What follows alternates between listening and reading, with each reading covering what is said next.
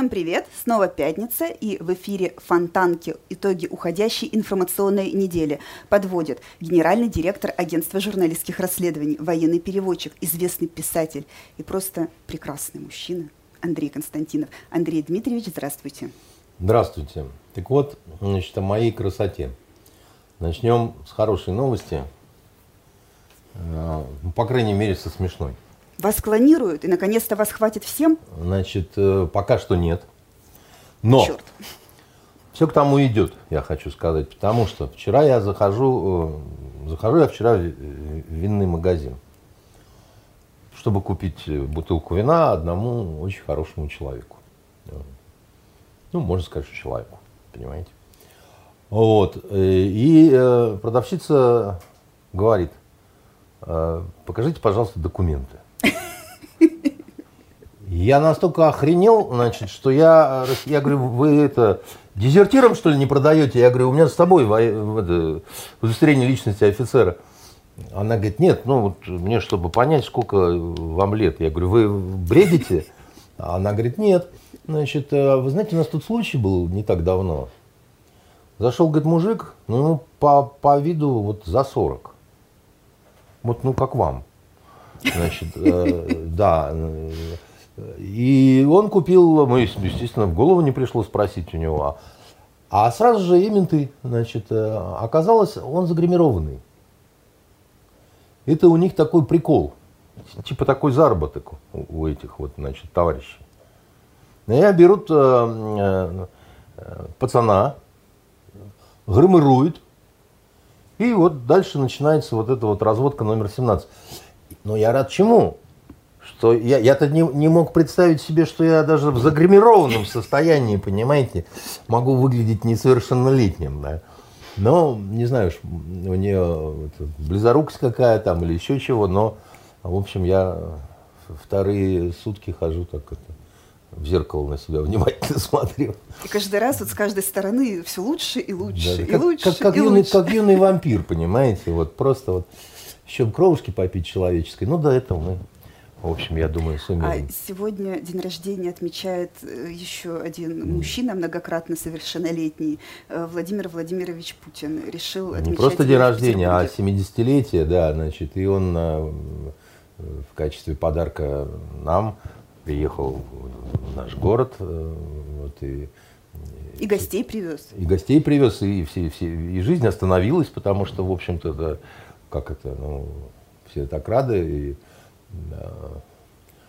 ну вот деталей праздника всех мы не знаем, но, по крайней мере, про два занятных подарка э, нам уже, нам это народу Великой Российской э, Федерации уже сообщили. Это Лукашенко ему подарил трактор, но поскольку президент Беларуси очень э, хитер и дальновиден, он не просто трактор пригнал, он ему подарил сертификат то есть вот вам, он Владимир Владимирович, открытка, он, он, а свой трактор вы где-нибудь там получите. Он хитрожоп. Значит, а, а, а круче всех президент Узбекистана поступил. Он а, накануне наградил а, орденом а, высшей степени дружбы. Орденом дружбы высшей степени. То есть вот 6 еще числа, сказать, заранее, понимаете, с Бубей зашел. А президент Таджикистана во дворе Константиновского дворца построил целую пирамиду из дынек. Что-то, что, что-то она напоминает э, цветом и формой. Апофеоз э, войны вы имеете в виду? Заметьте, я это предположил. Да? Но мы решили, что это дыни врагов. А, это просто дыни. И дыни очень вкусные. А, вы вот. думаете, они их все съедят? А? Я думаю, много людей, которые обслуживают, э, обслуживающий персонал – в Константиновском, они возьмут, принесут. А вот интересно, детям. она вот сплошная из дынек или все-таки обманули, внутри она пустенькая? Столько Думаю, вопросов, так мало ответов. Думаю, что сплошная. И вот, чтобы не ерничать, я давайте-ка вот э, что скажу. А, э, не знаю, как вы, а я а, все-таки а, совершенно осознанно желаю а, Владимиру Владимировичу доброго здоровья, а, политической воли достаточной, да, везение, которым он всегда отличался и которое, как мне кажется, в последнее время немножко начинает ему изменять, и это очень плохо для нас, для всех. Вот почему я э, и всех нормальных людей я призываю э, ровно это пожелать нашему президенту, кто бы как к нему не относился. А, есть люди, которые искренне влюблены в Путина, да, есть люди, которые достаточно равнодушно относятся, есть люди, которые не очень его любят. Но все должны, ну вот если без демшизы, истерик там и вот э, какого-то какой-то ушибленности, да, значит, все должны четко отдавать себе отчет вот в чем. Если, когда и если по какой-то причине Путин оставит свой пост, любой человек, который придет на его место, будет более слабым. Любой. А, потому что он себя вот проявил как очень сильный, да, такой волевой э, президент, да, и так устроена история. Да, вот не бывает одинаковых, понимаете? Да, вот, э, и если а, личность была очень такой м, серьезной, скажем так, да, вот, э, то а, пришедшие на смену, они а, обречены на то, что им будет тяжелее. Может быть, извините, что перебиваю, проблема еще в том, что э, питательный слой, из которого должен был вырасти тот, кто теоретически мог бы быть сильнее зачищен этого. под ноль. Мы не знаем этого, потому что это процессы, которые идут вот на верхушке элиты, и что там бродит, и что там булькает, понимаете, в этих секретных котлах, мы действительно не знаем. Но э, я, как историк, вот э, знаю следующее, да, что, понимаете, если есть фигура, которая, в принципе, есть э, по умолчанию фигура согласия между кланами, да, вот э, в, э, внутри элиты. А у нас кланы есть, как вы знаете, да, и это не, не два и не три, а, в общем, значительно больше. Вот, это нет единой там партии войны, нет единой партии мира, да, это все подразделяется, да, на всяко разно. Так вот, кто бы ни пришел на смену нашему э, сейчас главнокомандующему, это будет человек, который будет устраивать один клан и не устраивать все остальные. А такая ситуация, она, в общем, крайне опасна э, для людей, которые вообще в этом не участвуют, как бы, да, вот, ну, просто они вот такие, добрый зритель э, в четвертом ряду там, сидят и так далее, но по нему ударит. Потому что машину сжечь придут к нему когда начнется смута. Ну, потому что она ближе, она рядом, рядом, она на улице, да. К вам придут, потому что вас видели, значит, на фонтанке или вот в нашей программе, или вот э, в сериале, да, и поэтому с вами надо разобраться, ну, просто как-то вот выплеснуть свою энергию. Вот, ну, так развивается этот процесс. Понимаете, э, смута, которую любят поминать к месту и не к месту наши разные говорящие головы, да, э, в телевизоре, да, там эксперты, которые, как это, от Баха до Фейербаха, да, от коронавируса до там, востоковедения, одни и те же рожи. Ну, как правило, от дивана. Да, но а, штука-то в том, что э, смута великая, вот эта, которая чуть было не... Ну, нельзя было э, уничтожить наше государство даже э, смутой, конечно, но ущерб был великий нанесен. А заложена она была Иваном Грозным, которого любят э, вспоминать как эффективного менеджера. Но он не был эффективным менеджером в той степени, да, чтобы осуществить э, некую нормальную преемственность власти. Как вы помните, э, ведь, э, допустим, все эти Шуйские, там, Годуновы, да, там, э, они что, были дебилами, что ли, какими-то? Нет. Они не были дебилами, но они были представителями, то есть он был природный царь грозный, да, вот которого все признавали, да, а пришедшие на смену, они не были природными царями, понимаете? Они были ставленниками вот э, кланов своих, да. Кто-то возглавлял этот клан, допустим, как тот же самый э, Годунов, он такой э, был сам себя сделавший человек, да, self-made man, да, и он был очень умный, на самом деле. Он был талантливейший интриган. Он, грубо говоря, поднялся как ну, до государя и так далее. Но все рухнуло. И, и, и, и дети, так сказать, его там, ну это, это ужас, что такое. Эту несчастную Ксению, его дочь, кто только не насиловал, да, значит, когда а, царевна. Понимаете? А вот тебе царевна, когда озверелые поляки пришли, да, значит, и, и, и началось, да, и началось, э, значит, и, и, и поехали, да.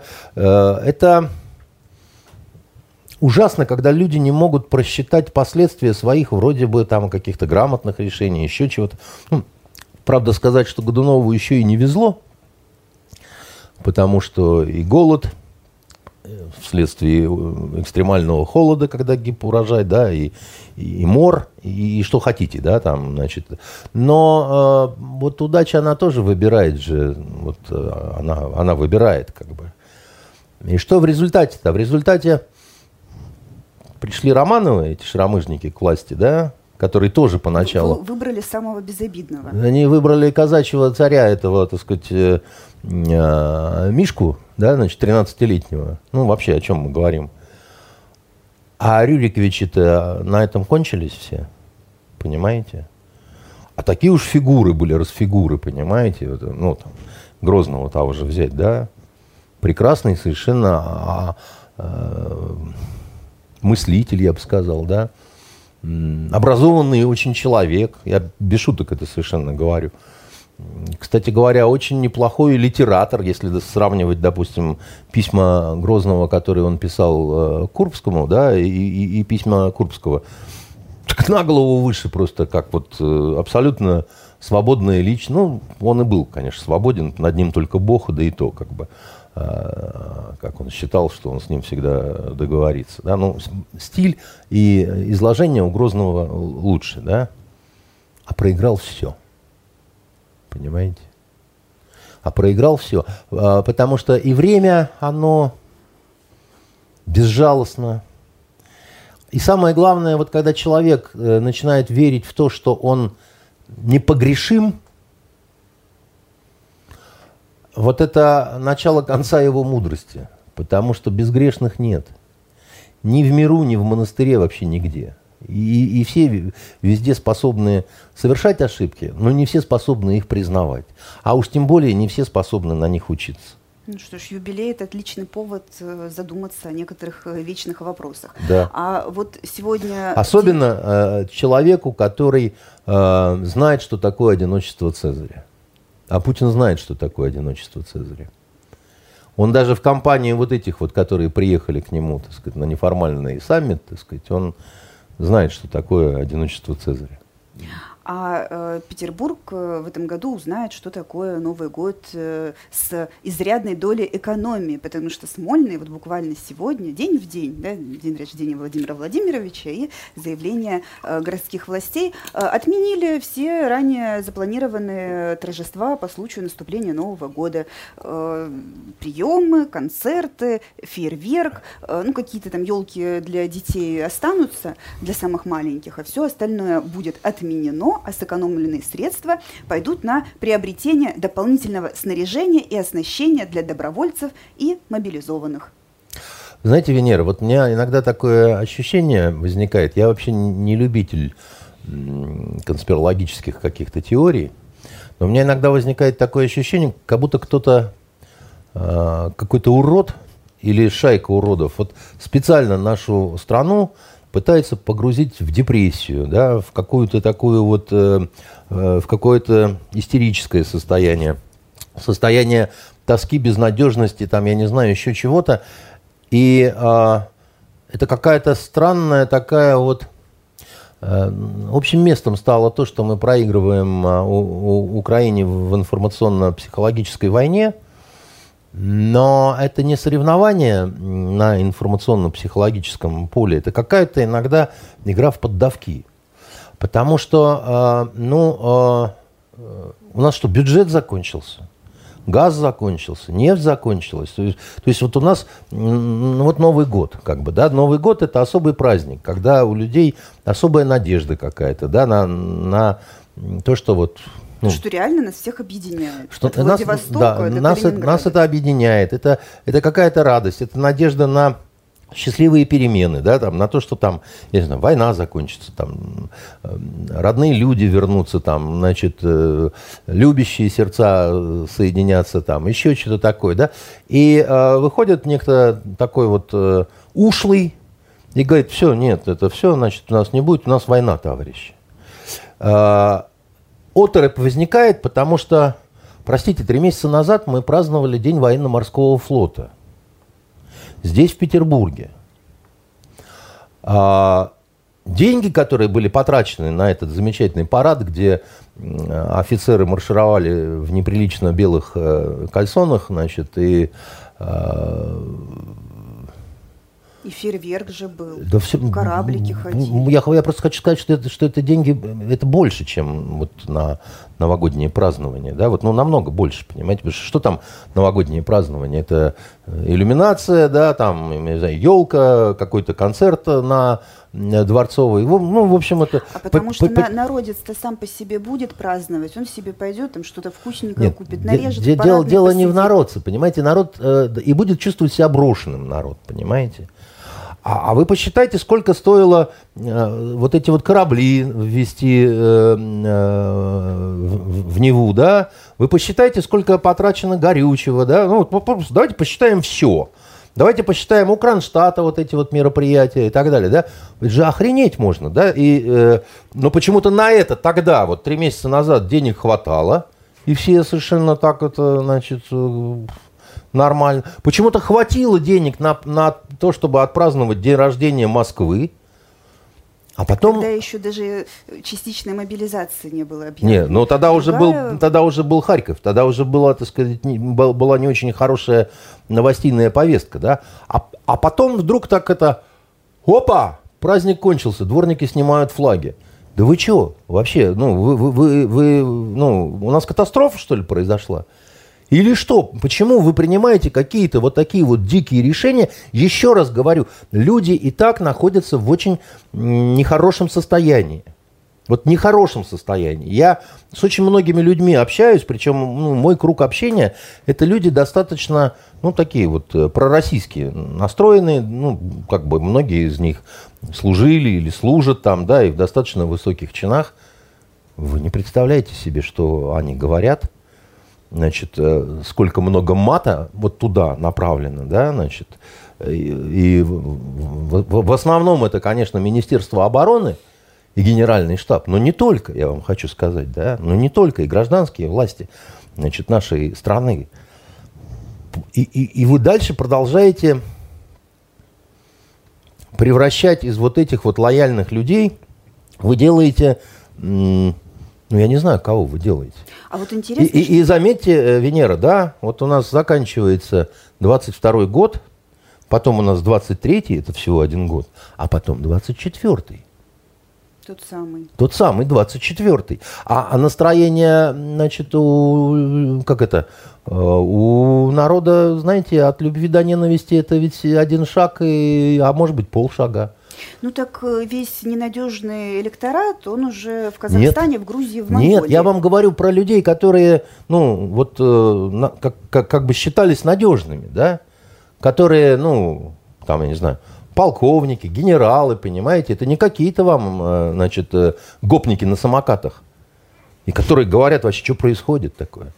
Интересно, что в последнее время, вот на, на этой неделе, очень много критики в адрес Министерства обороны э, слышится вот со стороны Рамзана Кадырова. Его поддерживает Евгений Пригожин, причем в таких выражениях и э, в таких э, формулировках, что если бы кто-то другой, например, что-нибудь такое себе позволил, наверное, уже ну, я не говорю, что это прямо там какое-нибудь дело бы возбудили, но э, ну, на них трудно, вопрос. в отношении них трудно возбудить уголовные дела, хотя помните, был момент один, когда Рамзан Кадыров собрался уходить куда-то. Угу. Мне тут намекнули, там, то все, там, помните вот это Да, потом было? и нескольких часов, по-моему, не прошло, обознатушки-перепрятушки, да, решил, что не буду. Возвращаюсь, да. Значит, э, дело в том, что а, это прямая атака на господина Шойгу. А, я давно слышал о том, что, допустим, Пригожин, он не очень хорошо относится к Сергею Кожугетовичу. Это, конечно, нигде вот э, не написано, не прописано, да, но слухи такие ходили достаточно плотные. Не, не этого года история, да, значит, она такая более долгая. Я не знаю, в чем причина, так сказать, и так далее. И, может быть, это просто там слухи. Однако, скажем, поводов для вот какой-то такой информационной атаки со стороны, ну, достаточно серьезных людей, да, потому что Кадыров и Пригожин – это серьезные очень люди. А поводы-то есть. Как, как, какой? Да самый простой. Извините, армии поручили, э, ну, поставили задачу, цели, да? Что там? Э, Донбасс, Дон, Дон, Донбасс уберечь от значит, э, поругания, денацифицировать и значит, демилитаризировать. Ни одна из этих трех целей не достигнута. На Донбассе стало хуже. Вот ну, принцип врача не навреди, да, он тут не сработал, он в другую сторону сработал. Потому что э, убивать стали больше просто, понимаете? А, Путин говорил о том, что он сам не профессиональный военный, хоть и главнокомандующий, он слушает то, что ему предлагает Генштаб. Ну и, соответственно, принимает уже какие-то решения. Ну, значит, Генштаб что-то такое напредлагал ну, возникает вопрос, э, хорошо, вот, вот у вас э, большой вот этот элитный коллектив, элитарный, да, руко, людей, которые принимают решения, которые руководят вот этими всеми заоблачными процессами. Зачем это выставлять на всеобщее обозрение а это, сеять смуту Это, это не всеобщее, а, а, ну, во-первых, я вам говорил, что иногда мне кажется, что есть какой-то вот заговор, да, когда значит, людей погружают специально в депрессию. Да? Потому что, конечно, вот такие заявления э, Кадырова-Пригожина, да, они людей... Ну, это выглядит как поиски виноватых, а виноватых Л- ищут, когда уже... Когда дела не очень хорошо. Значит, и э, люди расстраиваются от такого, да, но с другой стороны, понимаете, не, никак не реагировать на явные неудачи нельзя. Ну нельзя, понимаете, люди не быдло. Люди друг другу задают вопросы, что у нас происходит, почему мы остановились, почему потом, так сказать, мы отступали из-под да более выгодные позиции. Да, значит, э, Министерство обороны в лице своего чуда генерал-лейтенанта несет какую-то просто вот, ну, я не знаю, вот, может, правда его тоже специально назначили, чтобы он в депрессию всех вгонял что он одно и то же бубнит одним и тем же голосом. И, э, и это, это невозможно совершенно. Нельзя так разговаривать с людьми. Нельзя, чтобы было так, что нормальные, хорошие люди, которые лояльны своей стране, задают все время вопросы, почему у нас нет коптеров, почему у нас тех, кого мобилизовали, вынуждены сами себе искать какие-то бронежилеты, понимаете? Почему этим занимаются какие-то фонды? Это, просто преступление какое-то. Каждый, кого мобилизовали, все должен получить в армии. Если он это не получает, где это?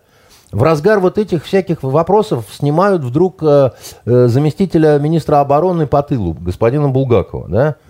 И э, генерал-лейтенант ныне э, депутат э, Госдумы говорит, его надо предать забвению. Как это его предать забвению? Он говорит, лучше Гурулев, что ли, фамилия вот этого генерала, лучшее, что можно сделать, предать забвению. Как это предать забвению? Нет, нет, нет, друзья, так не пойдет. Значит, либо, значит, давайте разбираться, потому что все, что происходит, да, вот если вот какая-то вот них, вот если людям не хватает бронежилетов или какого-то снаряжения или еще чего-то, а их э, по мобилизации, значит, призвали, да, вы простите, я вижу здесь признаки измены Родины. Куда все делось? Ну да. Куда все делось? Почему, значит, э, э, у нас не знали на самом верху, что не хватает, э, значит, вот этого ресурса? У нас Сафронову 22 года отвесили. Мы не знаем за что. А вот за это-то кто будет отвечать? И потом, вы отправляете в отставку в связи с переходом на другую работу заместителя министра обороны который был заместителем лет 10, если не, не больше. А заместителем кого он был? И вот э, если он был заместителем министра обороны, то значит министра обороны 10 лет устраивала его э, служба вот этого, значит, э, заместителя. Ну, у меня тогда вопрос возникает, как это так? Понимаете, что, что происходит и как это так? У нас министр обороны, значит, весь такой нарядный, на параде вот этом э, военно-морского флота, там все было просто, вот, вот летят пароходы, привет малышу, значит, значит, идут самолеты там. Приветки Бальчушу. Подождите, так а, ну, А, а потом вдруг выясняется, что не на что купить э, бронежилеты. Ты, ты, дядя, а ты владел обстановкой? Ты что у тебя на складах творится вообще? В уверенной тебе армии. Может быть, тогда надо было крикнуть ужасным голосом, что сейчас не до парадов э, время. Вот деньги, которые тогда на парад затратили, вот, может быть, их надо было на бронежилеты, там, на нормальные новые автоматы, на коптеры, там, еще чего-то. Деньги с э, праздника э, Дня рождения Москвы. Может быть, тогда не надо было бы а, отменять э, празднование Нового года людям, которые никак не заслуживают, чтобы с ними так обходились. У нас губернатор это чудо-человек, понимаете? Он говорит, а давайте скинемся все. И на это купим там вот все, что нужно добровольцам. Я, я, я не знаю, он вменяем или нет, он понимает, что он несет вообще. Почему? Кто должен скидываться? Мы налоги платим, мы там, значит, еще что-то такое там с нас все время постоянно. Скинься ты сам, покажи пример, найди богатых людей там, Пусть покажут, как Ковальчуки, значит, тащат э, чемоданы денег и покупают это все. Да, заодно покажите, как ваши родственники, там, внуки, дети э, надевают э, военную форму и едут на фронт. Ту самую свежекупленную. Ну да, я хочу видеть. Вот почему мне не показывают? Я, я не понимаю, как Песков сказал, что если надо, мой сын пойдет. Надо!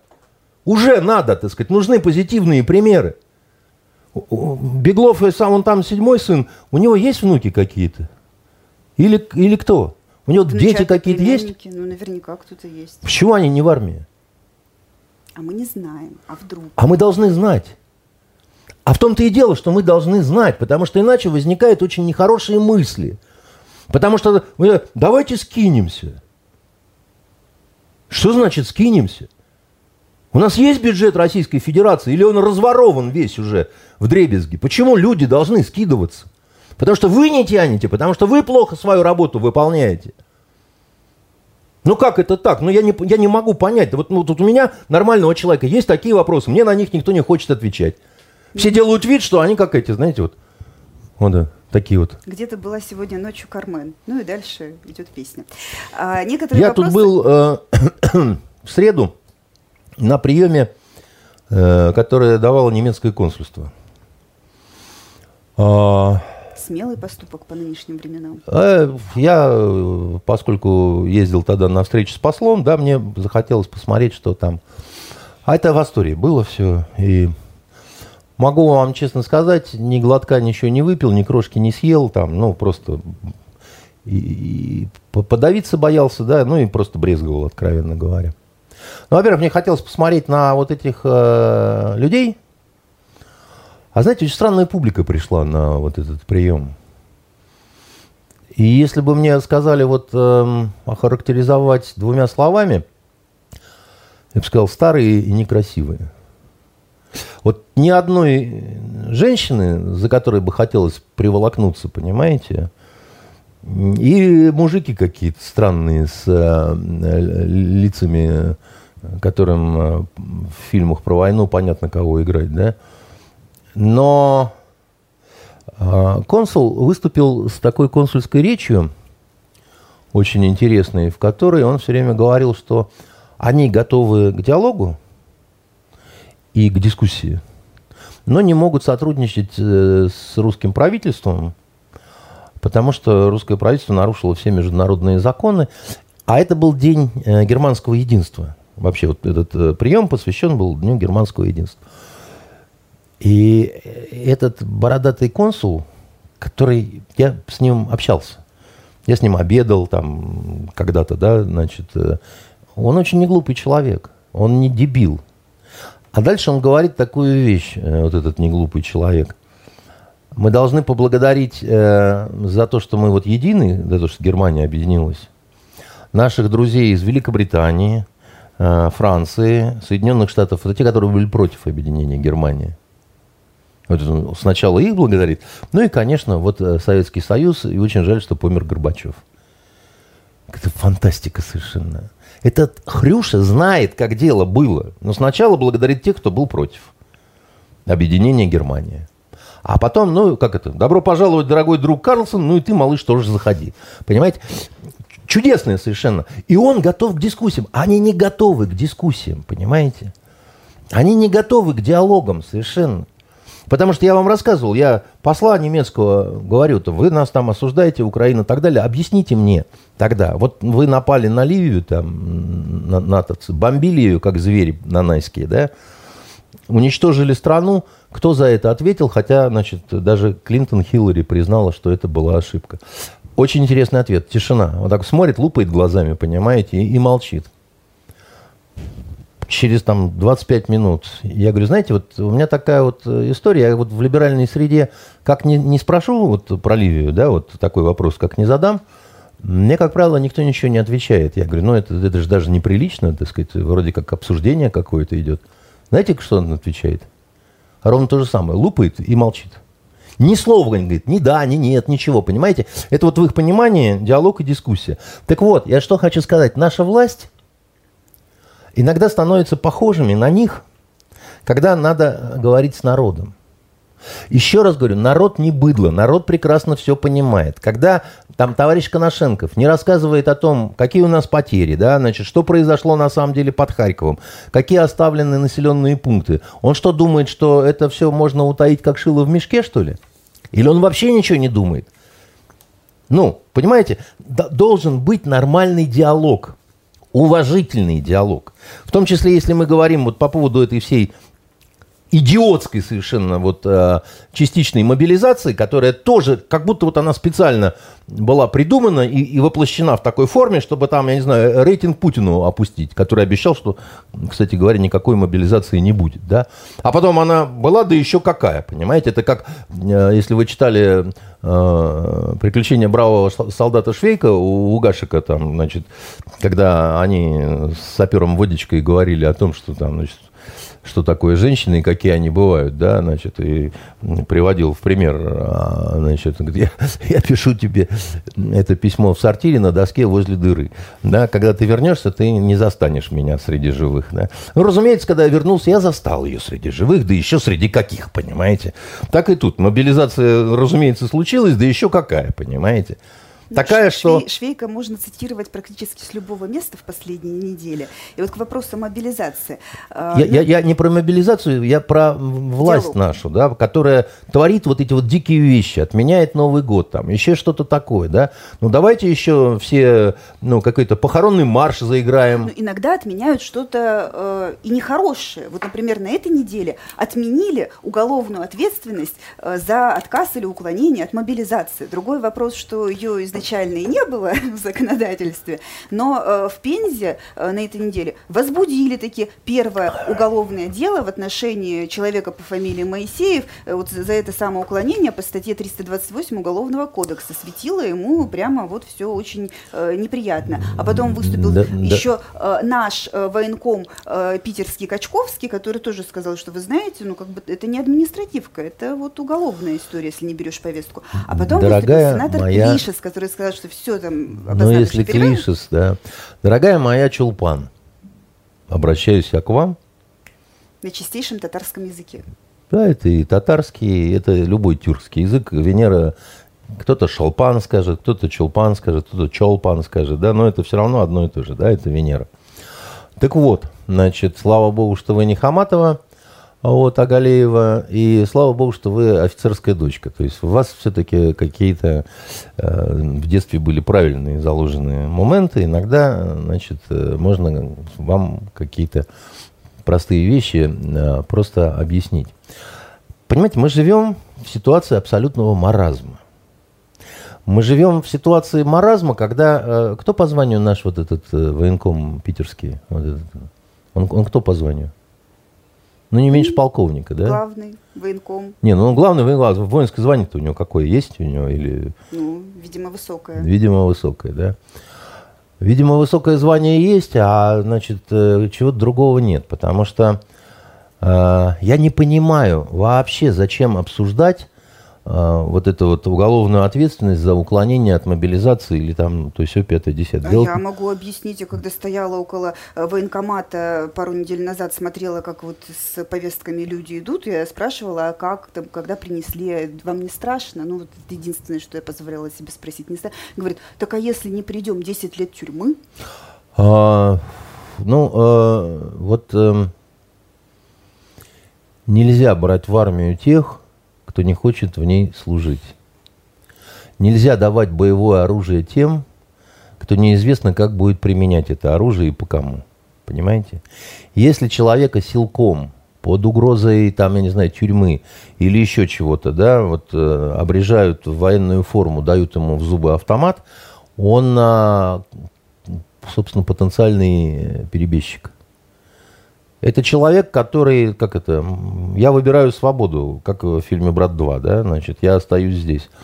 Значит, он э, совершенно легко расстреляет своих товарищей, да, и уйдет на ту сторону. Это гнилая кровь, понимаете? Ей нельзя разбодяживать здоровую кровь. Тот, кто этого не понимает, либо идиот, либо вредитель. Понимаете? Это вот, это вот как, ну, мы делаем с вами детское питание. Я выбираю нормальные яблоки, значит, не гнилые, без червяков и так далее, а вы хапаете все подряд и а туда. что это сразу я, может, наоборот? Не, ну, давайте наоборот. Хотя мне хотелось о себе что-то приятное сказать. Ну, ладно. Ну, ну не мы, хорошо. Там, Никита, да, так сказать, э, берет и хапает гнилые туда, значит. Никита это... за пультом, поэтому он возразить Возразить не может. не может, совершенно. А мы с вами хорошие яблоки выбираем, да. И мы говорим, Никит, что ж ты делаешь-то там? Мы же делаем детское питание. Вот дети, которые съедят из тех баночек, вот, которые это, они же сдохнут. да, ну, а зато у меня баночек много. План будет выполнен. План будет выполнен, а у вас нет. Вы как абсосы будете со своими пятью баночками, а я со своими пятидесятью, мне дадут путевку, и я поеду в Сочи на бархатный сезон, понимаете? И э, э, дело в том, что это очевидно, понимаете, это очевидно. Э, люди ломанулись э, в Грузию, да, на этих самокатах. Их хватают и там в зубы пытаются всучить повестку. Нельзя этого делать. Вы этим подвергаете опасности нормальных людей, которые придут в военкомат, да, и, значит, э, э, ну, у которых есть какая-то ответственность, да, там, э, просто надо уметь разговаривать с людьми. Это первое. И второе, должно быть, должен быть временной ресурс, так сказать, да, когда этот разговор может состояться. Если сказать там, э, давай за двое суток всех мобилизуй, да, ну, во-первых, э, это странный человек, который отдает такой приказ. Это сродни тому, а давайте все сейчас на Луну полетим. А давайте. Большую рогатку строим и... О, первая пошла Венера. До Луны не долетела, но, значит, пятиэтажку перелетела. Дальше, значит, какой-то это странный шум, да. А, э, это, это нельзя, понимаете, это, это какой-то саботаж, я не знаю, это какое-то вредительство, да. Значит, товарищ министр обороны, вы были в курсе, в каком состоянии у вас э, военные комиссариаты, да, вот районные? Или вы тоже этого были не в курсе? Как с коптерами, вы тоже чего-то не знали. Но отдавать приказ э, неработающей структуре нельзя. Это все равно, что отдать приказ, э, чтобы дырявая боржа, значит, ушла э, там, я не знаю, в холодное там Баренцево море. Ну, про неработающую структуру это вы зря так. Она, по-моему, работает как газонокосилка. В нет. Петербурге уже женщинам повестки Нет, приходят. нет, нет, дорогая моя, она работает очень плохо. Если вы ходили в военкомат, вы видели, что это вот чистая машина времени, да, путешествие на 40 лет назад. Там сидят какие-то странные бабки, значит, э, пенсионерки с одним зубом, понимаете, как из э, Гарлема, значит, гетто негритянского, только что белые они. Компьютеров нет. Значит, самое главное, секретное дело вы никогда не найдете, потому что на нем чайник стоит. Вот. ну и герань какая-то там, там папки, понимаете, такие же, как вот э, расстрельные папки 37 года, понимаете. Там, там, это же ужас какой-то, понимаете? Значит, как должно быть? Рассказываю. Да, вот все должно быть оцифровано. Чистота, порядок, да, офицеры, там от майора и выше, да, там ходят, заведуют отделами. Барышни, так сказать, э, в приличной совершенно одежде, да, аттестованные, не аттестованные, да, там, ну, приятно зайти. Да, там, ну, а, а главное, вот у тебя вся база, да? Вот у тебя военно-учетные специальности, вот у тебя внесены все изменения, которые были, потому что с ними надо работать, как бы, да, их периодически надо обзванивать, спрашивать, да, там, в соцсетях заходить, смотреть, да, там, ж, ну, женил. Интересно, что банки, налоговая и прочие службы, они как-то лучше осведомлены о э, состояниях наших граждан. Дорогая моя Чулпан, а кто мешает военкоматам, причем военком сам по себе, он же входит э, в, ну, это важное лицо в правительстве там, да, региона. Он же не, не просто какой-нибудь хрен. Ну хорошо, армия не снабжала, да? Кто мешал попросить помощи у МВД, который располагает соответствующими возможностями? Всесильная ФСБ, которая все про всех знает, включая цвет трусов. Понимаете? Почему эти структуры не помогли вот этим всем? Почему они присылают, вы говорите, женщинам присылают повестки? Я, кстати говоря, не разделяю, во-первых, а, вот этой позиции нашего а, популиста министра, да, вот, который говорит, женщины не будут э, э, мобилизовывать женщин не будут. Ну, во-первых, уже как-то не очень верится, потому что говорили, что вообще не будет никакой мобилизации. А она, как это, а я застал ее среди живых, да еще среди каких. Поэтому, знаете, вот как это, репутация долго строится, потом разрушается в один день. А во-вторых, я не считаю, что не нужно женщин э, э, оставлять как-то за скобками. Понимаете, есть много э, женщин, которые захотят пойти э, по ряду целому причин. Медицинские работники, да, ну, врач в армии может получать просто больше даже, да, ну, понимаете, э, медсестры, особенно одинокие, которым проще себе мужика найти, вот в мужском таком окружении, да, вот это, ну, известные же это такие вещи-то. Понимаете? Э, не знаю, как востребованы сейчас военные переводчики-переводчицы, да, но как, допустим, если мы говорим, опять-таки, о вот этой информационно-психологической войне, то там очень много я не знаю, есть они сейчас или нет, но должно быть много аналитических структур. В том числе это те, которые работают с прессой, понимаете? Это люди в погонах, которые работают с прессой. Они читают прессу на английском, французском, э, немецком, итальянском, испанском, понимаете, на всех европейских языках, на многих восточных языках, да, и да, составляют соответствующие справки. Они могут находиться при этом, там, не знаю, в Санкт-Петербурге, там, или там, если это необходимо, ближе к там, э, событиям каким-нибудь, там, не знаю, в Белгороде, там, еще где-то такое, да. Это не надо ходить в атаку еще чего-то. Но это тоже могут быть женщины, которые хорошо знают язык, и это, у них работа такая, но она бумажная как бы, да. Хотя это разведработа. На самом деле, чтобы вы знали, разведка – это 90% работы с открытыми источниками. Но с ними надо работать плотно. И, безусловно, их нельзя насильно хватать. Хотя, допустим, э, вот у нас девчонки с Восточного были военнообязанными.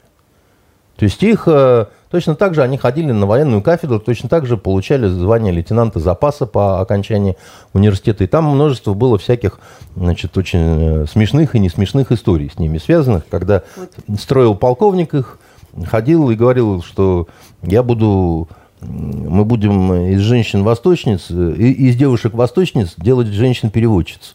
Этим буду заниматься не только я, но и другие офицеры кафедры. Да? Значит, и ничего.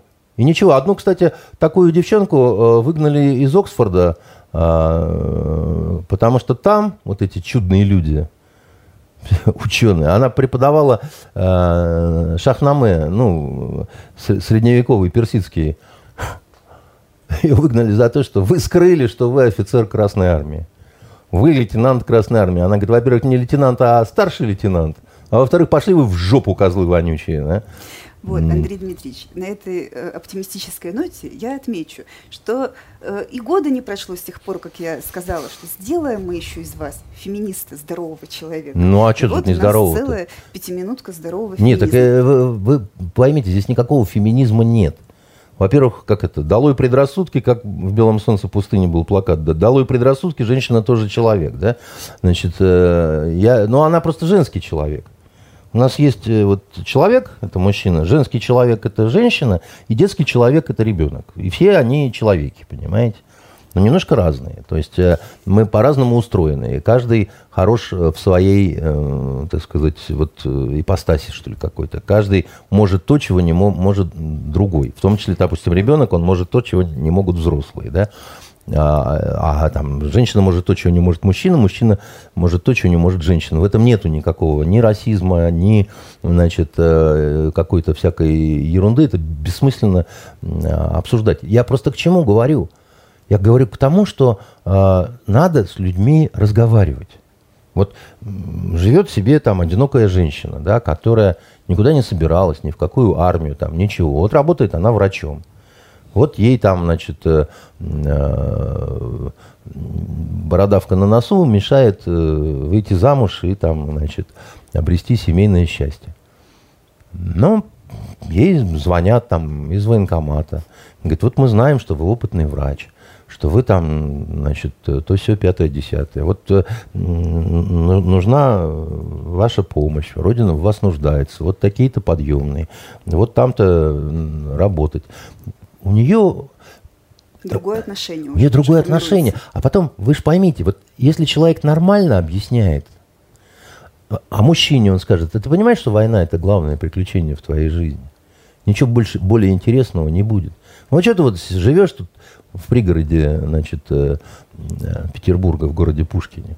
Жена, которая, у которой жопа не влезает в дверь, понимаешь, там два э, ребенка, один на тебя похож, другой нет, да, значит, э, и перспективы неясные, и на работе там ты не пойми кто. А тут, ты понимаешь, форма, украинки, а? Значит, э, если что, дети на бюджетно пойдут учиться, там еще что-то. Понимаете, можно по-разному. И э, одно дело, так сказать, а, явиться там, прибыть там к 9 утра и так далее.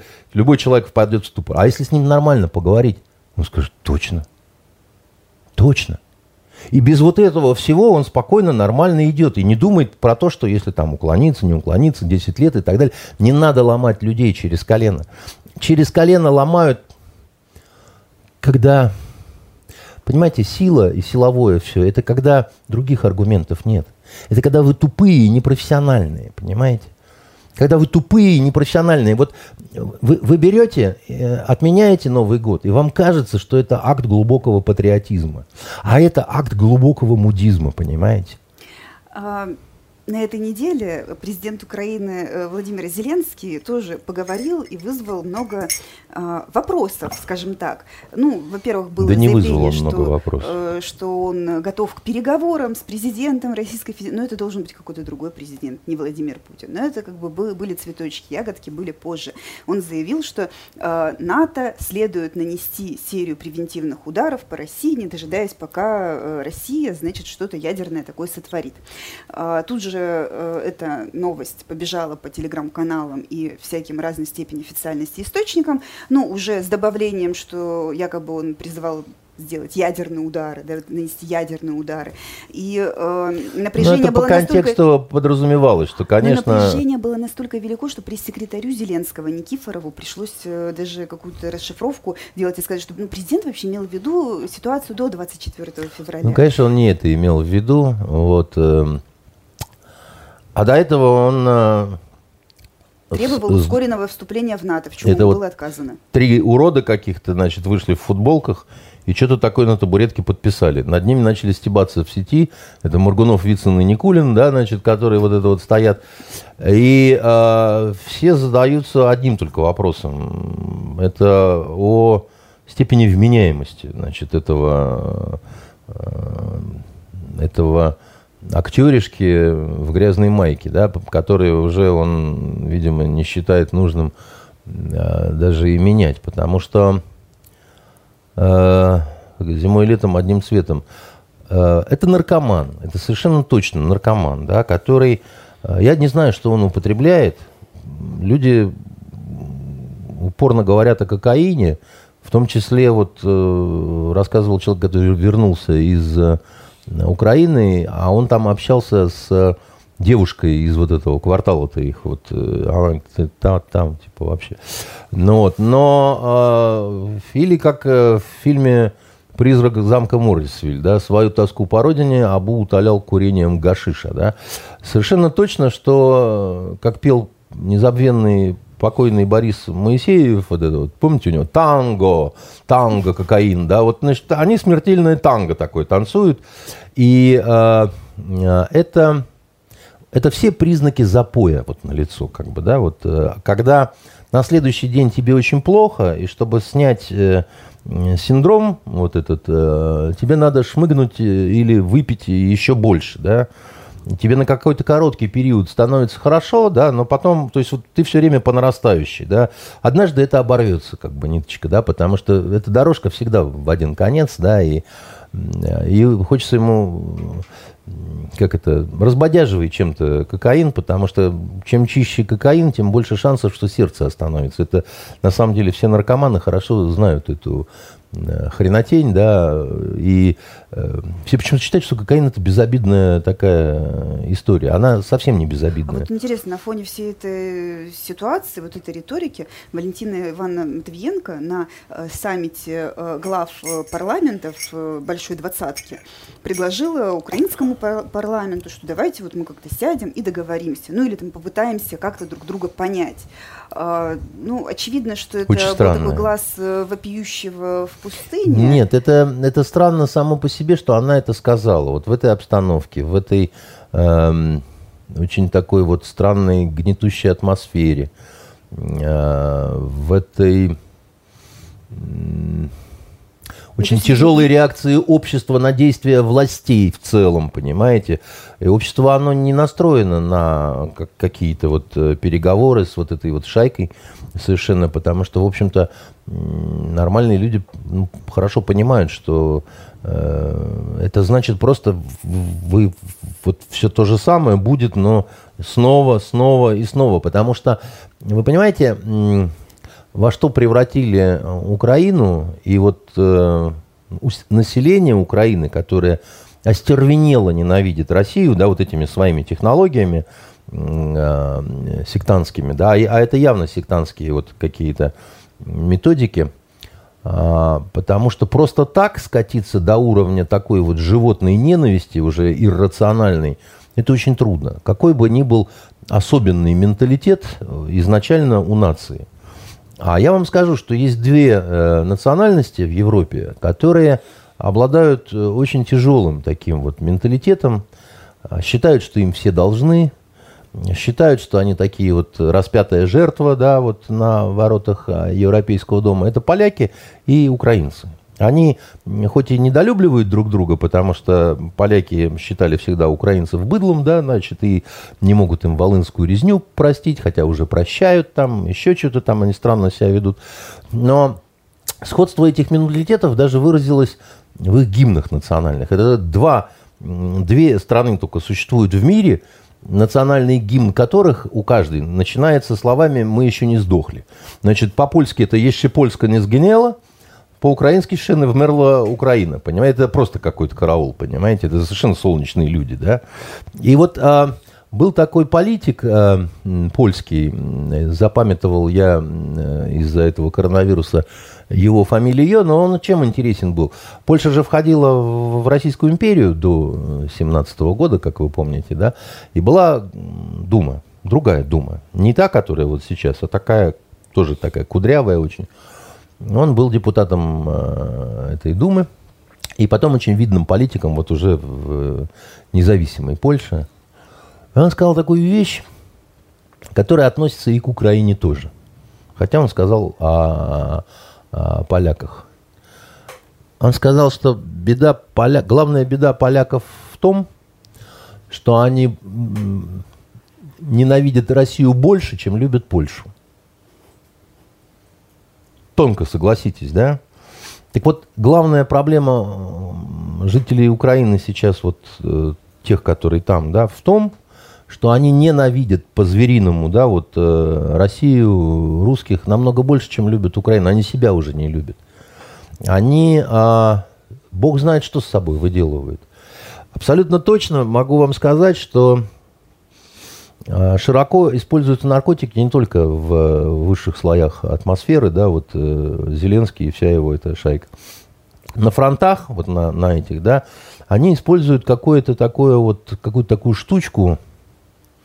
Это не первый раз в истории, это немцы такое делали во время войны, вот Великой Отечественной. У них была такая разработка, называлась первитин. Вот этот первитин, это было такое средство, как это, средство Макропулуса, да, значит, от, а, подавалось это как такой витамин, от которого ты не хочешь спать, у тебя хорошее бодрое настроение, да, ты не испытываешь страха, да, у тебя понижен болевой порог, да, и по трое суток солдат мог наступать, да, но потом, правда, падал как в обморок, да, и там должен был там долго спать и так далее. Ну, потому что а, у организма, у организма, у организма нельзя все время взаймы брать, он ну, как бы просто истощится. Этот первитин э, был доступен, его там в аптеках можно было купить, его добавляли в печенье, в шоколадки, в вот этот запас вот этот, да, когда НЗ, да, значит, разведчики ходили там немецкие или еще кто-то, да, и... Э, Фюрер тоже был конченным наркоманом. Да? Он этого, кстати, даже не знал. То есть э, ему, его доктор, он такие целебные коктейльчики, так сказать, составлял, да, от которых тот приходил в более-менее нормальное э, состояние, но сыпаться он начал там в 44 году, когда у него вот этот тремор-то пошел уже постоянный, да, так сказать, это, ну, это просто вот... Э, Синдром отмены? Ну, ну, ну, уже все как бы, да, так сказать, нервяк сжигает это все быстрее, да, организм разрушен, да, он все-таки не, уже не, не такой юный был, как я, да, которого там спрашивают, э, понимаете, паспорт, э, чтобы продать вино, вот, и ну вот близкие люди, да, у которых родственники вернулись оттуда, да, а, участвовали в боях и так далее.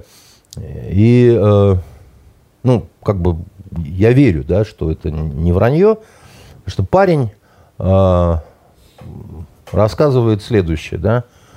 Он говорит, не видел бы сам, ни за что бы не поверил. В него стреляешь, вот очередь в него засаживаешь, а он как, как шел, так и идет. И пока ему в башку, так сказать, не вобьешь несколько пуль, да, так сказать, вот только тогда он падает. Он говорит, это ну, не, невозможно объяснить, как бы, да, то есть это не, не бывает, это ну, как роботы какие-то, да. Но я вам скажу, что э, по-любому, э, ну, вот очередь, да даже если короткая, там, из трех, э, вы, вы, понимаете, там, ну, останавливающий эффект есть понятие такое. Как. Там человек, ну, болевой шок, в конце концов, э, какой-то испытывает, да. Я думаю, что что-то такое, так сказать, какая-то боевая значит, химия там присутствует, и а, она одна для быдла, которая просто такое становится какие-то солдаты Урфина Джуса. И они ведь не считаются с потерями, понимаете? Они прут на пулеметы, у них потери действительно гигантские, ну, ну, такие, как бы, которых можно было бы избежать, если бы они немножко были бы как-то вот, ну, ну, я не знаю, сами себя бы немножко жалели бы, что ли, понимаете? А они и сами себя не жалеют, и их командиры их не жалеют, да, вот просто как в топку их кидают, понимаете?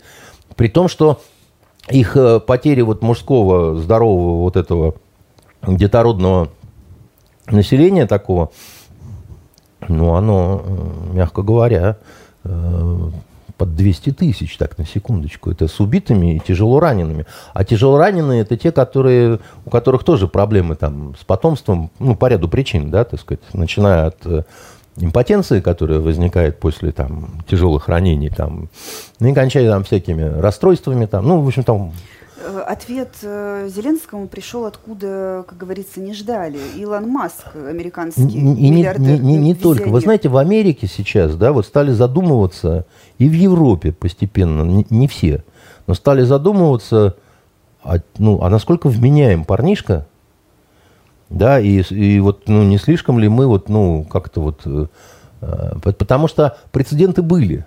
Потому что если мы берем ту же Аль-Каиду, да, вот э, с Бен Ладеном, да, ну, его же выращивали сначала.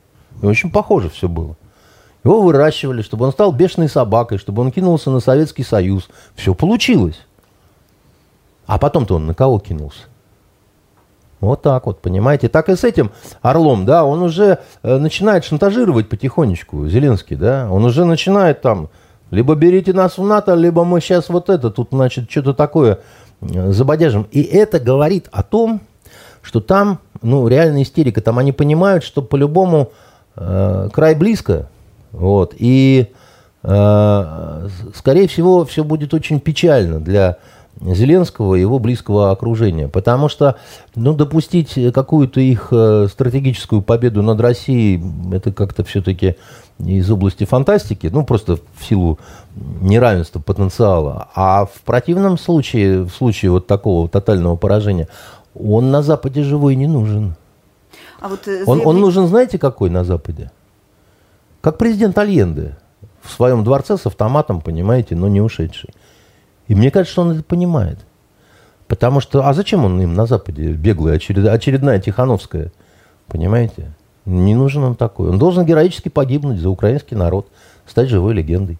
Вот э, публикация на этой неделе... Еврей, погибший в, за бандеровцев. В Нью-Йорк Таймс э, по поводу того, что в США э, уверены, что за убийством Дарьи Дугиной стоит Украина, но из, это изначально не, это не э, просто убийство. был ее отец. Это, это теракт который был произведен на территории Российской Федерации, да, в общем-то, в Подмосковье, да, а не ну, где-то. А почему они именно сейчас вот это вытаскивают и говорят? То есть это для нас, это может быть, это да, в России и для нас, очи- очевидно? Это и для нас, чтобы показать некую свою, что мы все-таки, в общем-то, ну, мы понимаем, как бы, что здесь произошло ну, такой сильный перебор.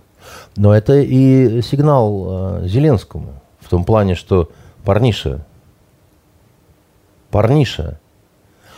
И тут два варианта, вот что за словом парниша идет.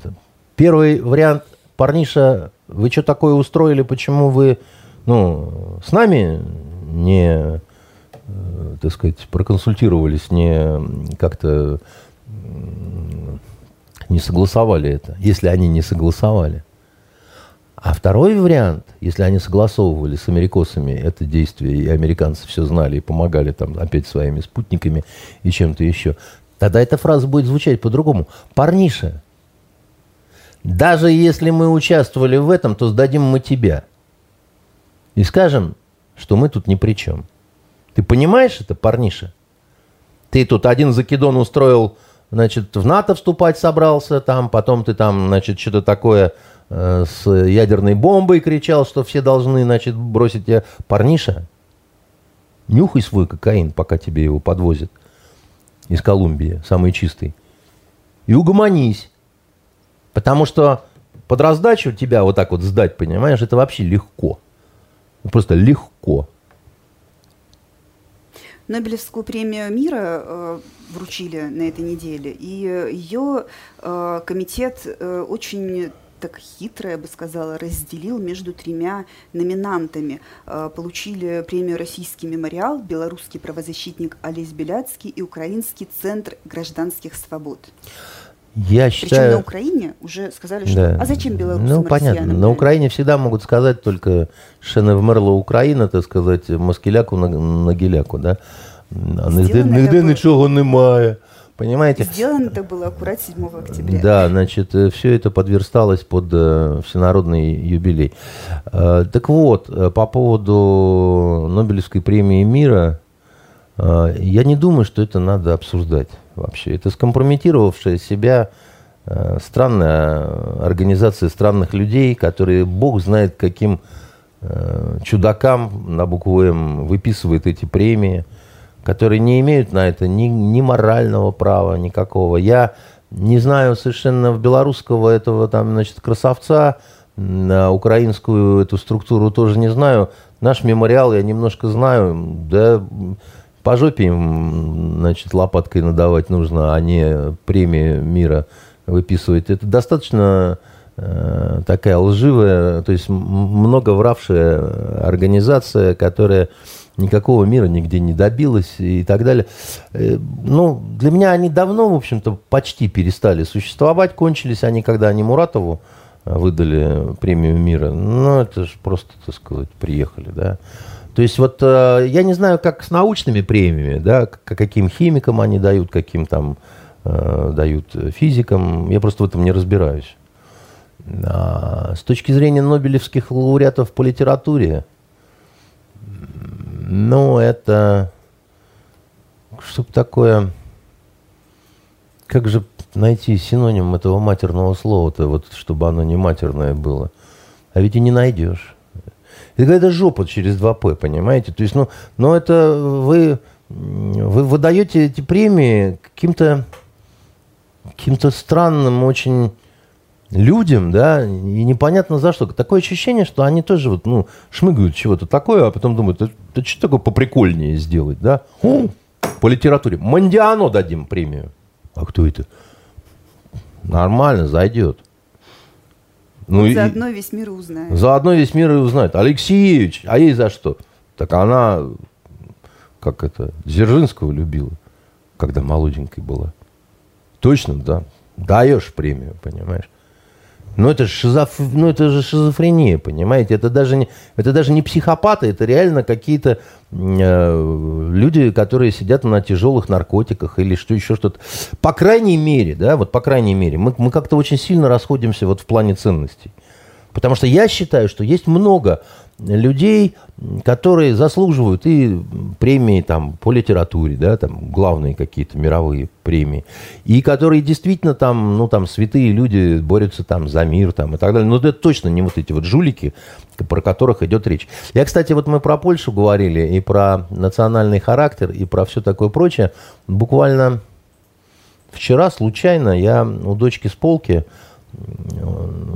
как это, она уехала жить самостоятельно, а книжки ее вот остались, да, там, она все обещает забрать, но, судя по всему... Я говорю, забирай скорее, мы собираемся узбеку комнату твою сдавать, понимаешь, там все какой-то прибыток будет. Она говорит, нет. Вот. А есть зам- замечательная сага а, польская а, Анджея Сапковского, да, о Геральте и Цире. А, это выдающееся произведение, которое было немножко испорчено эм, американским сериалом, да, вот э, польский лучше, но тоже не ахти, да, значит, ну и в итоге э, польский фильм «Ведьмак», который так более сбит плотно, наверное, лучшая экранизация. Но дело не в этом. Я почему вспомнил об этом? Там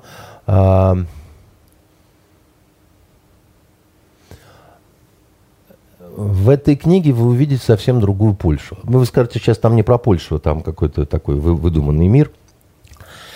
Но писал, по... но, но писал поляк и вложил туда вот ну, некое польское такое вот видение. А если вы вспомните вот особенно ту часть, которая называется «Кровь эльфов», да, это про что? А это про геноцид. Про геноцид. А кого подвергали геноциду? Вот этих эльфов, да, хотели истреблять, ведьмаков хотели истреблять. Там. И очень это интересно все рассказано. О том, что такое справедливость, что такое несправедливость, да, что такое подлость. Что это такое вот ощущение, что это поляк из другой Польши. Потому что это было когда-то. Он давно ее написал, понимаете? А не так давно он на, на, на, на, написал книжку как бы в догонку этой саги, видимо, за большие деньги, которая называлась то ли «Сезон гроз», то ли, ну, как-то что-то такое.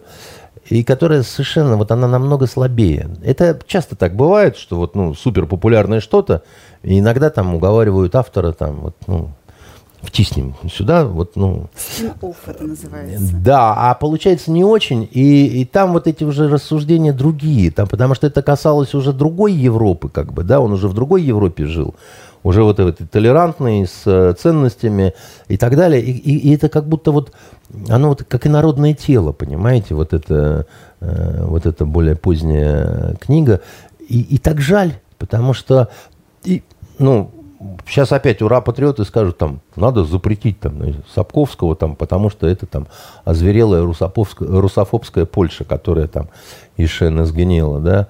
А, не надо, не надо запрещать. Это хорошая вещь. Почему запрещать хорошие вещи? Ну, там, в Америке много мудаков. Давайте запретим Марка Твена, понимаете? Сэмюэля Клеменса, да, там, ну, ну, ну зачем же, ну мы же не такие кретины, как они, да, мы же не будем так э, поступать, мы, ну, хорошее будем, да, брать, а плохое, значит... Э, брать не будем. Брать не будем, будем показывать всем. Смотрите, да, это говно, его есть нельзя.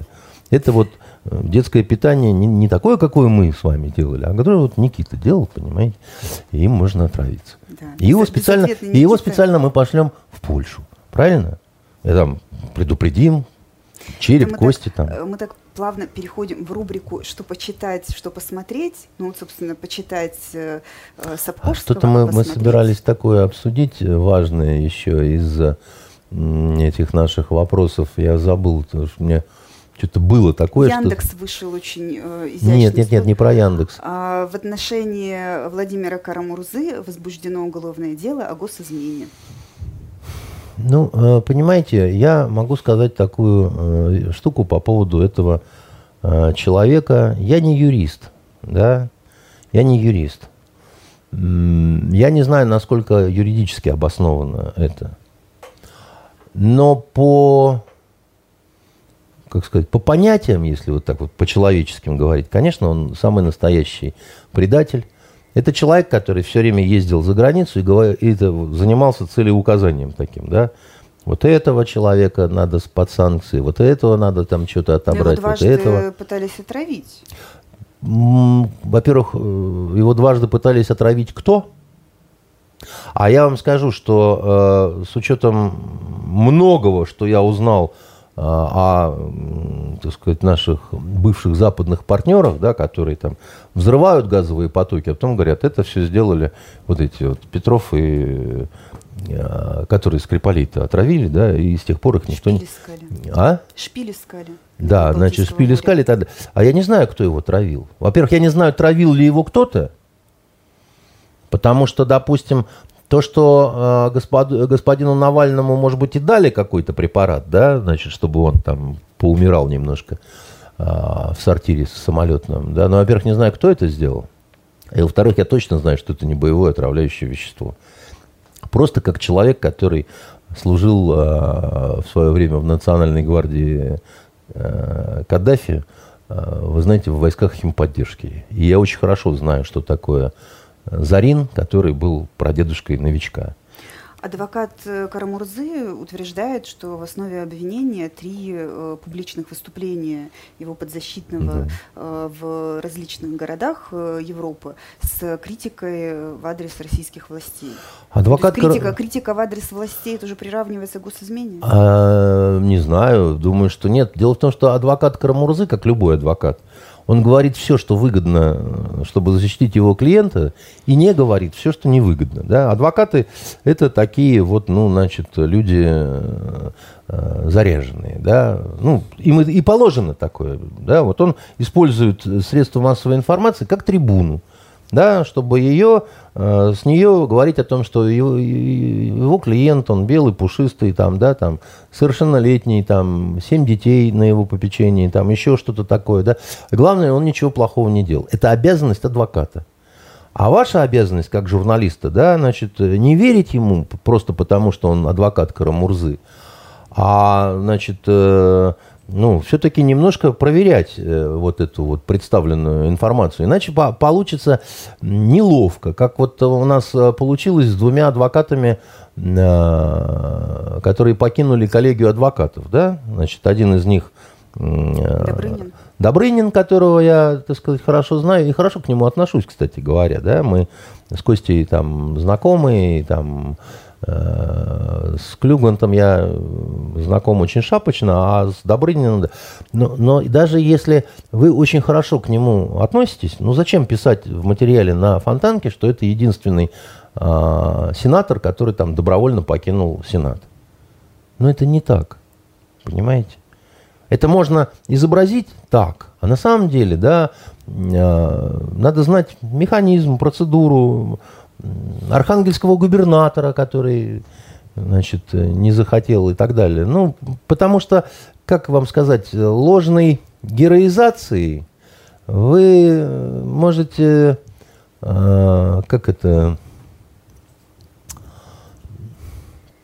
знаете, когда вот плохие фильмы о войне снимают, и там очень много пафоса такого, да, патоки какой-то, да, каких-то речей там, перед амбразурой. Начинается отторжение. Начинается отторжение, потому что вы вот, э, э, ну, как Маяковский писал, да, я хочу, чтобы шествие мавзолей, да, поклонение, установленный статут, не залили приторным елеем ленинскую простоту, да, имея в виду, что, ну, вы же, ну, идею обосрете сами, как бы, да. Ну, ну зачем вы это делаете? Да? Вы же вот этим вот э, ложным героизмом перечеркиваете все. И э, а, оно это, не, это вне зависимости от ну, политической какой-то ориентации, понимаете? Это просто вот, ну, это просто человеческий закон. Ну, не надо... Это вот то, что называется пропагандой, да, это то, что называется серой пропагандой. И понимаете, э, как нас в свое время учили, да, вот э, есть белая пропаганда, серая и черная, да, значит, белая пропаганда это вообще э, ни слова, ни правды, но просто не весь рассказ. А, ну, то есть... Детская книжка есть такая возмутительная страусенок. Там страусенка учит говорить полуправду. Да, то есть там на самом деле ты вроде рассказал все, что, все, что рассказал, это правда, да? Но она настолько не вся, что у человека, да, вот, ну, другое возникает э, в голове, да, то есть он искренне думает, что мир устроен так, что там вот где-то в Москве ходят люди с песьями головами. А серая пропаганда, да, это, это тоже, в общем-то, вроде бы все правда, но там а, акценты идут на а, филологических таких вот, э, ну, допустим, можно сказать правительство Альенды, да, а можно сказать режим Альенды. Правительство Альенды это ну, нейтраль, да, а режим Альенды это отрицательная коннотация, потому что сразу же мерещится колючая проволока, часовой, да, там, хальт, там, ну, в общем, там, иродокументен, ну и так далее, весь вот этот набор, да, это, не, это неправильно, это нехорошо. Кто бы это ни делал, это нехорошо. А, а у нас мир скатился сейчас вот в это во все. И э, мне э, одинаково в этом смысле неприятные, как э, изменники Родины, кретины и трусы, которые, значит, бегут э, э из э, страны, ну, во-первых, потому что они трусы, да, во-вторых, они, они дураки, потому что, ну, а что вы там делать будете, и сколько вы там просидите? Ну, просто очень интересно, как бы, да. Ну, как вот, а, и, и, наконец, еще и вот я, к этим всем уезжающим, убегающим там и прочим там. Э, человек наивно думает, что можно убежать от э, своей судьбы. От судьбы никогда ты никуда не убежишь. Вот как бы ты ни бегал. Вот это я точно могу сказать. Я столько примеров э, знаю вот, вот таких, когда кажется человеку, что он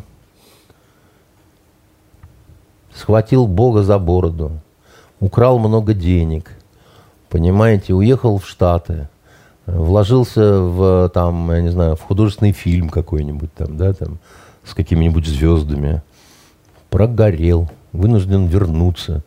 Значит, э, вернуться, вернуться, в семье начинаются разборки.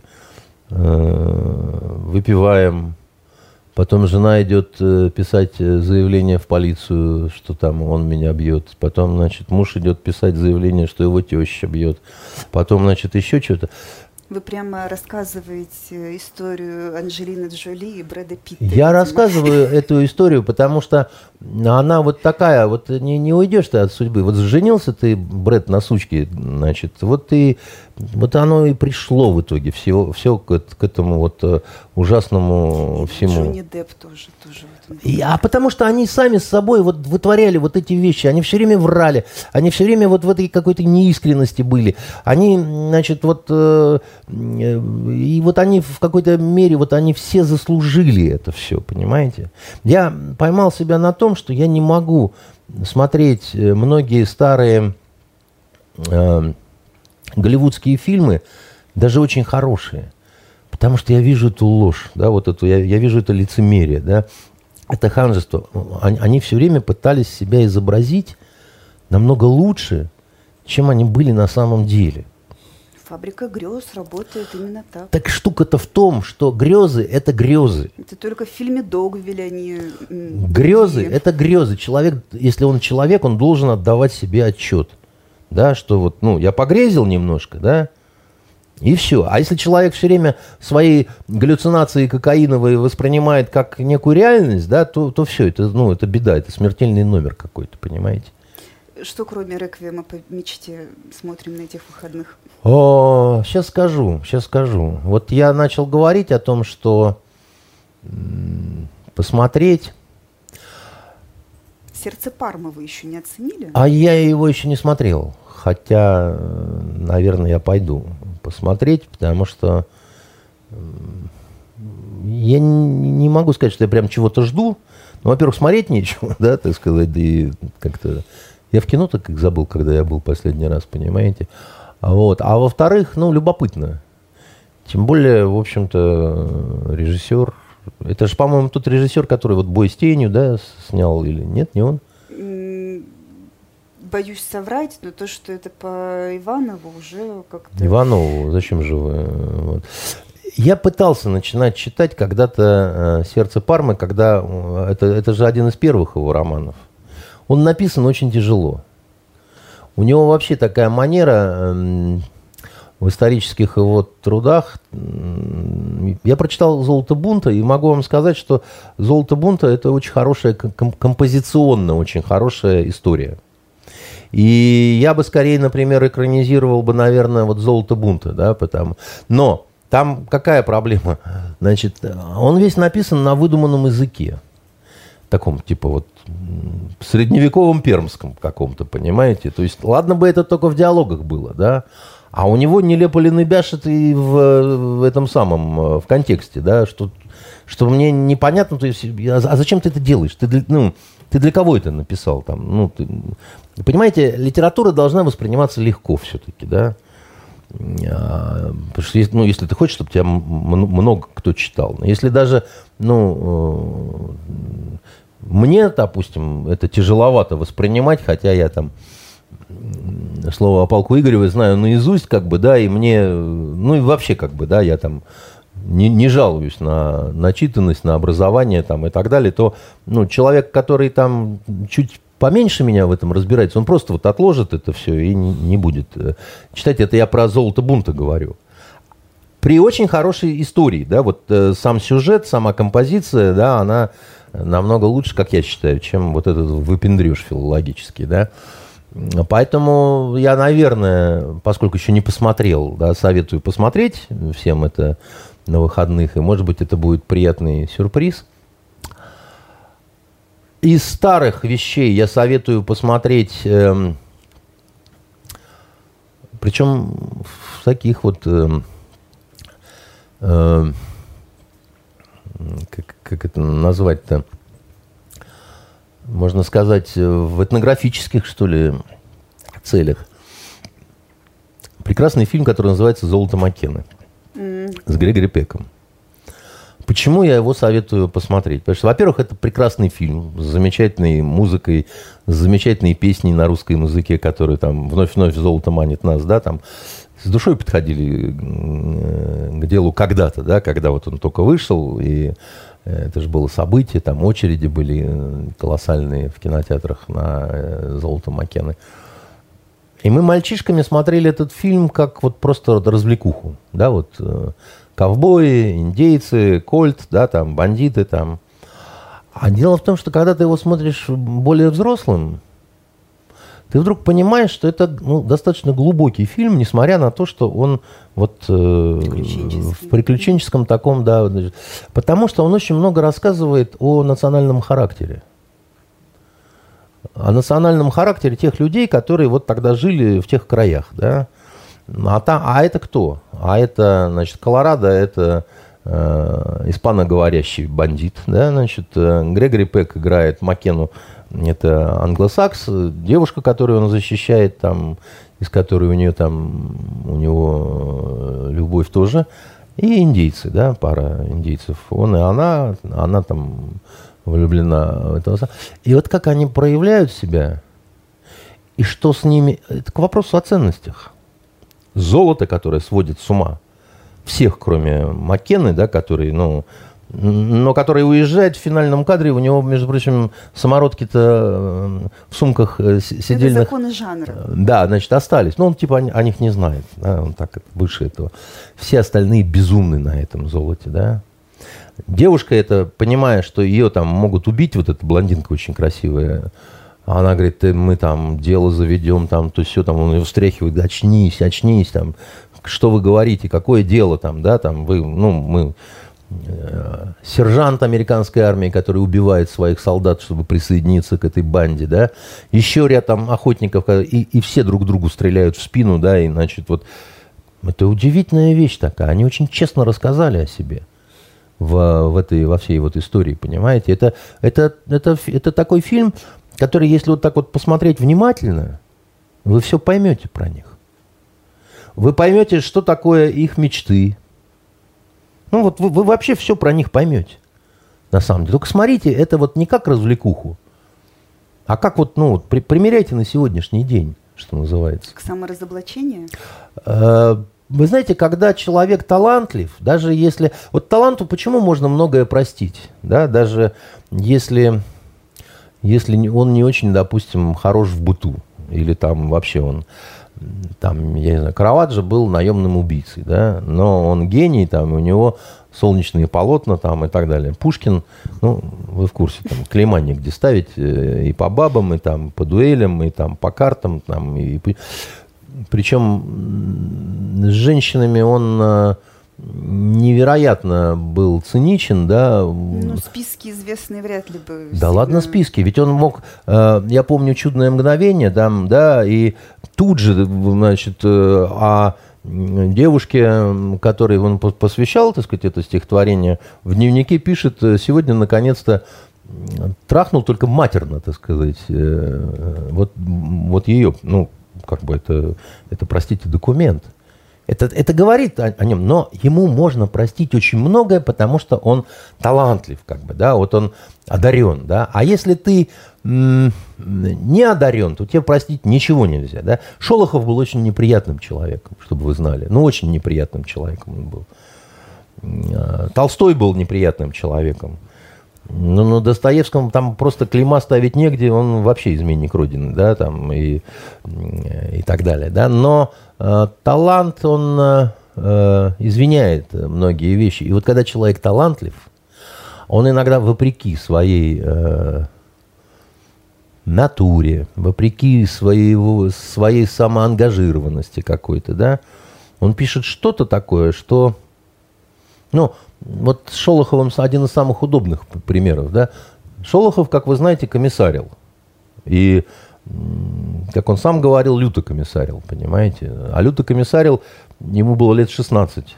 И он там, судя по всему, народу-то настругал много. Вот, потому что именно в этом э, возрасте подростки чудовищно жестокие. Ну, вот Гайдар, кстати, такая же история, да. Он за свою Э, жестокость э, в ходе гражданской войны, когда он Чоновским полком командовал, алкоголизмом расплатился. Как и Шолохов, кстати, тоже бухал, так сказать, и так далее. Но Тихий Дон – это абсолютно антисоветское произведение. Оно антисоветское в силу того, что он талантливый художник. Ну, он старался, он там Штокмана этого ввел, там этот, значит, еще что-то такое. Но в целом оно осталось антисоветским, потому что это талантливый человек, он не может ну, вот, по-чернушному соврать, понимаете? Тогда это было бы бездарным произведением.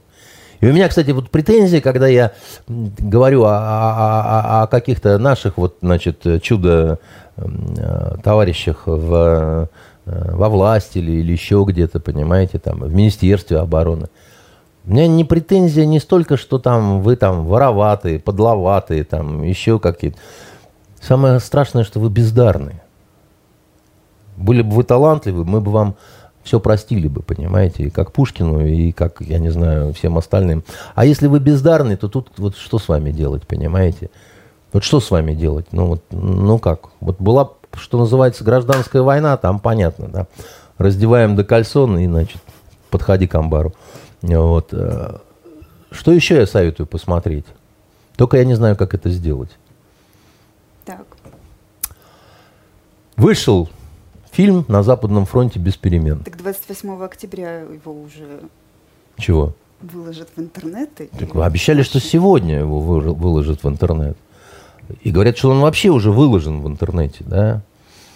А, я, а говорят, что Netflix прекратил сотрудничество со взбесившейся Россией, и поэтому хрен вы все это Товарищи дорогие. Ну, в интернете противотанковых ежей не наставишь. И есть э, некоторые способы, про которые мы не будем говорить. Вот я очень хочу посмотреть этот фильм, потому что я уверен, что даже вот этим эм, значит, э, европейско-западным педерастам не получится испортить эту вещь ремарка. Интересно будет сравнить с предыдущими двумя экранизациями. Вот одна была практически, по-моему, сразу, ну, 40-е, что ли, годы. Они обе Эти... достаточно слабенькие, на самом деле. Я, я, я смотрел и одну, и другую. Э, ну, так себе. Роман намного сильнее, хотя, допустим, вот, вот опять же интересная штука, да, с Ремарком, который э, очень спорный персонаж. Э, очень много слукавивший по поводу своей биографии там, и так далее, до сих пор разбираются, что такое там, где он там служил, не служил, понимаете, там такая, там такой кишмиш. Но нам не важно, потому что у него есть несколько абсолютно таких вот шедевров, да, вот и, и среди которых это знаменитая трилогия, да, и, и, и в которой я считаю самая сильная вот из э, на Западном фронте без перемен возвращение три товарища, да. Возвращение – это самая сильная вещь. Вот самая сильная вещь – это возвращение. Сейчас она э, продается, по-моему, под другим каким-то названием, не знаю почему. Но вот в мое время, когда мы все за, зачитывались ремарком, и даже был такой глагол э, у молодежи, у советской очень популярный, он звучал «ремаркнем». Потому что у него все пили, значит, волшебный яблочный коньяк, да, под названием Кальвадос когда искала, где и как посмотреть вот эту новую экранизацию, э, узнала, ну вот я до этого не знала к своему студу, «На Западном фронте без перемен» — это книга, за которую, в общем-то, Ремарк расплатился кровью. Ну, не своей, но родственной. Нацисты арестовали, обезглавили, гильотинировали его сестру родную, потому что он успел выехать, а она осталась. Ну, эти сволочи многих, э, значит, гильотинировали, любили они это дело. У них действительно была, э, допустим, в Моабитской тюрьме, да, вот э, как, как машина работала эта гильотина. И наш Муса Джалиль, знаменитый поэт, вот, и очень, судя по всему, такой достойный и мужественный человек, он тоже был обезглавлен вот Э, в этой тюрьме. А что я советую почитать? Ну, вот. Кроме Сапковского, которого мы уже обсудили. И ремарка, которого мы тоже, так сказать, да. упомянули.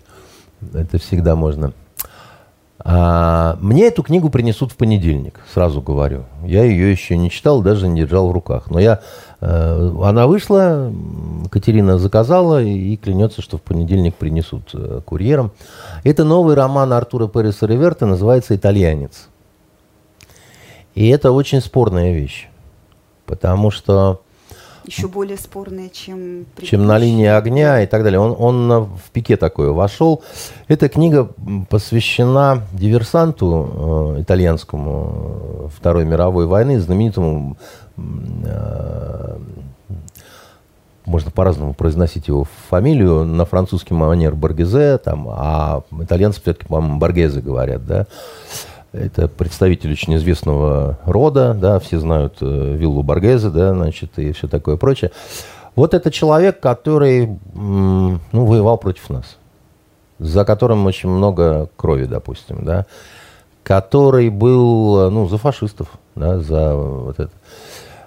И я уже говорил, что для Артура у него по-моему, немножко крышняк поехал в ту сторону, что вот если человек лично храбр, то совершенно не важно, какую идеологию он исповедует. Да? Вот храбрость и списывает в все. он храбрость приравнивает к таланту. Да, да, да.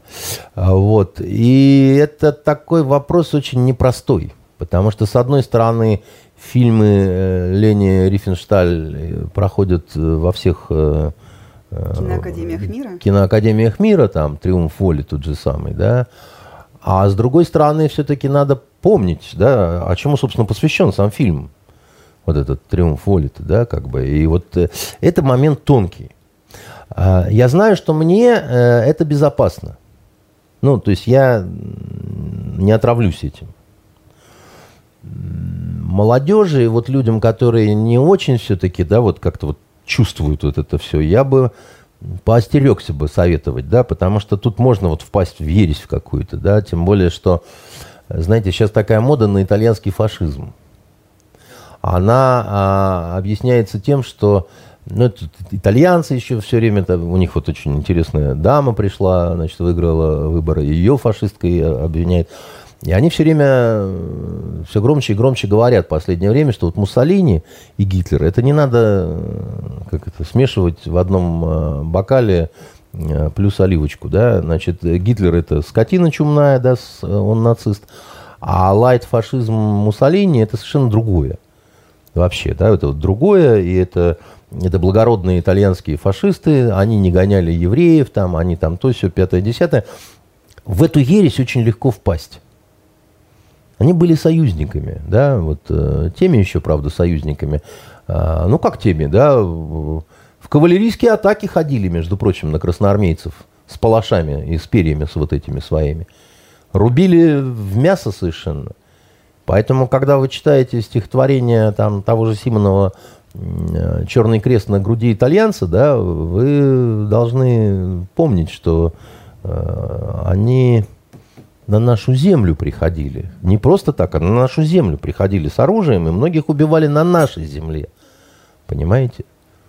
Поэтому читать, но дозированно, осторожно. Поэтому я, понимаете, я всегда сторонник того, чтобы не запрещать, во-первых, да, потому что это вот запреты все, да, вот в том числе вот, ну, запрет Нового года, это, это показатель собственной импотенции, да, вот не, не надо, а, а также давайте отменим трансляцию мультфильма про крокодила Гену, поскольку это неуместно. Чебурашку показывать с вот такими ушами, когда у нас, понимаете, там под Харьковом такое творится, да. Но можно же и до такого маразма дойти, да. Ну, это, это свидетельство о бедности, да, это свидетельство о глупости, это свидетельство о слабости, да, там не, не надо, как это, не надо бояться книги «Майнкамп», тем более все равно никто не прочитает. Плохой язык, сложно написано, значит, отсылы все время к событиям, которые там люди плохо знают уже, да, просто вот э, не, не, не будут ее читать, да. Нет, мы ее там, значит, за семью печатями, хотя в интернете она свободна. Ну, что за бред? Ну почему вы такие тяжелые-то, ну, засундученные, да? А, а у, у Артура, да, вот у него, он талантлив. И тем опаснее бывает вот талант, который э, бьется, за, бьется за какую-то идею. Да. Вот э, Леня Рифеншталь была опасна своим талантом, потому что она целиком отдалась нацизму. Вот, а мы не будем так поступать. Мы будем с вами стараться быть э, людьми умными. Правильно? И да, выбирать только свежие яблочки. И выбирать только свежие яблочки, а значит, все банки, которые Никита закрутил, мы их разобьем, правильно? Значит, и в Польшу все-таки не будем отправлять, потому что там э, живут такие же дети, как у нас, да, и, значит, мы э, просто скажем, чтобы Никита тоже выбирал хорошие яблоки, что он и будет делать с удовольствием, на самом деле. Вот на этой ноте мы с вами прощаемся. Выбирайте правильные яблоки, любите друг друга, берегите себя. Всего самого лучшего. До свидания. Пока.